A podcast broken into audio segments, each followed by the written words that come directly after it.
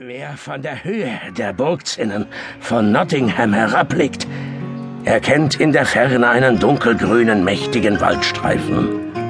Das ist Sherwood, der sich weit durch das englische Land zieht und in dem wir uns beide nun befinden. Dort lebte einst auf seiner Burg der königliche Waldvogt Hugh Fitzhugh von Loxley zusammen mit seinem tapferen Sohn Robin.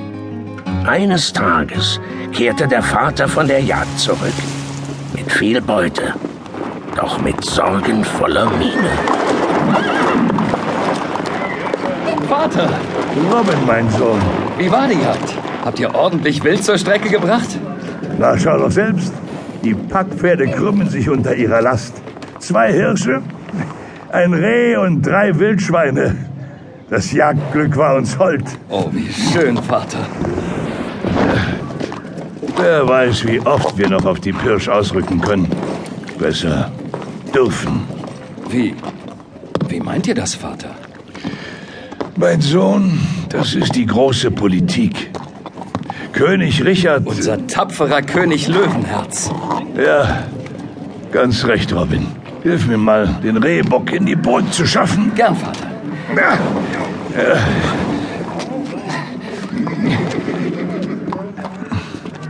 Ja. Tja, Richard Löwenherz, dem es dereinst gefiel, unser schönes England mit seinen Normannen zu erobern und zu unterwerfen. Er kam als Feind und wurde dennoch unser Freund und geliebter König. Denn er war stets ein verständnisvoller und milder Herrscher. Gerecht und großherzig. Lang lebe König Löwenherz! Er war es, der uns Sachsen, die wir von ihm besiegt waren, die alten Rechte gewährte. Vor allem, wie du weißt, das Recht auf freie Jagd, wovon wir beide ja immerhin ganz auskömmlich leben. So, hierhin mit dem Kadaver. Ja. Natürlich weiß ich das alles, Vater. Doch ihr sprecht immerzu von wahr. Unserem geliebten König Richard wird doch wohl nichts zugestoßen sein. Das nicht, mein Sohn. Noch nicht, jedenfalls. Aber wer weiß schon, was wird. Was deutet ihr da an, Vater? Sprecht doch bitte frank und frei aus, was euch bekümmert. König Richard Löwenherz hat sich außer Landes begeben, wie ich eben in Nottingham erfahren habe. Schon vor zwei Wochen. So? Wo ist der König hin? Er hat sich dem Kreuzzug ins Heilige Land angeschlossen. Nach Palästina? Na. Aber wozu? Na, um dort die heiligen Stätten vor den Ungläubigen zu schützen. Du Schafskopf. Ach so. Eine weite und beschwerliche Reise. Das ist sie in der Tat. Und höchst gefährlich. Und weil das Land einstweilen nicht unregiert bleiben kann, hat Richard seinen Bruder Prinz Johann als Stellvertreter auf den Thron gesetzt.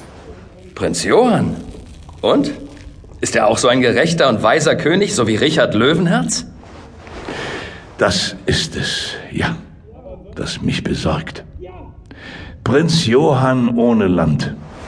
So verspottet man ihn schon im ganzen Sachsenreiche, weil er ja nur ein Platzhalter auf dem Herrschersessel ist. Prinz Johann ohne Land? das ist gut. Gar nicht gut. Eine närrische Provokation ist es. Und Johann versteht keinen Spaß. Schon droht er uns, dem Volk, die Privilegien zu streichen. Ihr meint, er. er könnte. Na, endlich begreifst du es. Ja, Sohn.